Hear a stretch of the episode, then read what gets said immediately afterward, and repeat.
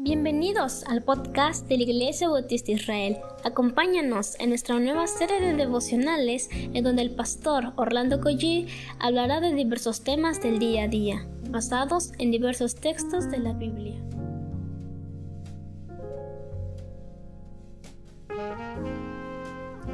Muy buenos días queridos hermanos, ¿qué les parece si comenzamos con una oración antes de, antes de continuar? Padre, gracias porque pues nos das la, dicha, Padre, de poder por medio de Cristo hablar contigo. Esa es una enorme bendición que los del Antiguo Testamento no tuvieron de manera tan clara, Señor, tan precisa como nosotros en el día de hoy. Y te alabamos por ello, Señor. Queremos en esta mañana aprender de tu palabra. Ilumínanos, Señor. Permite que podamos tener un tiempo para meditar en ella, oh Dios. Meditar en ti, oh Señor. El nombre de Jesús. Amén. Estamos en Isaías capítulo 6, versículos 2 y 3. Vamos a leer.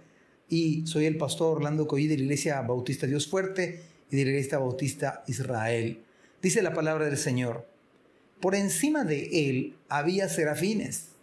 Cada uno tenía seis alas. Con dos cubrían sus rostros. Con dos cubrían sus pies. Y con dos volaban y el uno al otro daba voces diciendo, Santo, Santo, Santo, Jehová de los ejércitos, toda la tierra está llena de su gloria. Esta descripción del profeta Isaías nos da una idea acerca del Señor. Piense ahora mismo lo que está sucediendo en este instante mientras ustedes y yo estamos en este devocional que esto que vio Isaías, amados hermanos, está sucediendo en este mismo instante. Es más, mientras ustedes y yo pudiéramos estar a veces perdiendo nuestro tiempo, nuestras fuerzas, nuestros recursos en algo que no es necesariamente malo, sino que simplemente pierde valor, escúchelo bien, comparado a contemplar la gloria misma del Señor. Pues la Biblia dice que por encima de él estaban los serafines. Dice la palabra, había serafines. Y hermanos, estos serafines estaban sumamente ocupados en Dios mismo.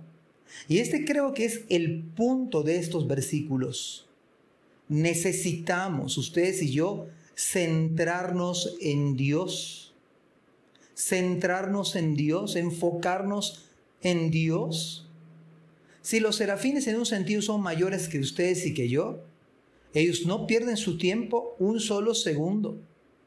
No pierden su tiempo en nada más y lo invierten nada más que en Dios. Y yo creo que debemos pensar a la luz de estos pasajes en cómo invertir nuestras vidas en Dios mismo. Quizás es difícil entender las seis alas de estos seres angelicales y por qué cubrían sus rostros y sus pies. Probablemente lo hacen debido a la santidad de Dios y al hecho de que están ante la misma presencia del Dios Trino. ¿Cómo no cubrirse en un sentido? Dado que la misma escritura enseña que quién puede estar de pie ante su presencia. ¿Y quién es aquel que puede mirar a Dios sino aquel cuyo corazón ha sido limpiado? Nada más que de la boca de estos serafines salían alabanzas sublimes, perfectas, en adoración sin par. Sus palabras además nos hablan del carácter de Dios, tres veces santo es el Señor. Y esto hace que se resalte su carácter distintivo. No se dice que Dios es amor, amor, amor, ni que es justo, justo, justo. Pero sí dice la Biblia que es santo, santo, santo. Y esto, por supuesto, nos pone a temblar a nosotros, pecadores de nacimiento, pecadores de hecho, pecadores por elección, por decisión y pensar en la santidad de Dios, pero además esta alabanza, esta expresión a Dios, nos habla de su autoridad, Jehová de los ejércitos. Nuestro Dios no conoce la derrota. Él da victoria sobre el pecado. Aquel que con solo su boca aplastará a sus enemigos, pues Apocalipsis 19:15 dice, de su boca sale una espada aguda para herir con ella las naciones, y él la regirá con vara de hierro, y él pisa el lagar del vino del furor y de la ira del Dios Todopoderoso. Pero además la tercera verdad nos habla de la gloria de su presencia. Por supuesto, pensemos en, esta, en este día, la segunda venida gloriosa del Señor. Y dígame decirle algo, no habrá rincón en este mundo que no vea la sublime gloria de nuestro Dios. ¿Usted se acuerda cuando los pastores les fue dado aviso del nacimiento de Cristo? Fue precisamente la gloria del Señor que los rodeó de un resplandor sin igual. Cuando el Señor nació en esta tierra, descendió una multitud de ángeles alabando a Dios diciendo, gloria a Dios en las alturas. ¿Y sabe qué más? Cuando los pastores regresan, ya no son los mismos. Regresaron glorificando y alabando a Dios.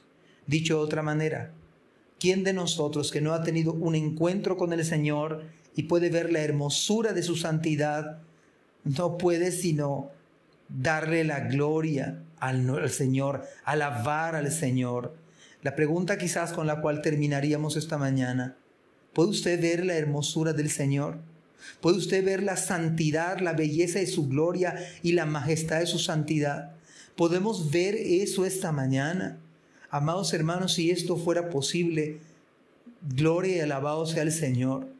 Si usted y yo pudiéramos contemplarlo a Él, enfocarnos a Él, concentrarnos en Él y decir con toda conciencia, Santo, Santo, eres Jehová de los ejércitos, toda la tierra está llena de su gloria. Que Dios les bendiga en este día maravilloso. Amén. Gracias por escuchar este podcast. Te invitamos a compartirlo y a seguirnos en nuestras redes sociales para que no te pierdas el contenido que tenemos preparado para ti.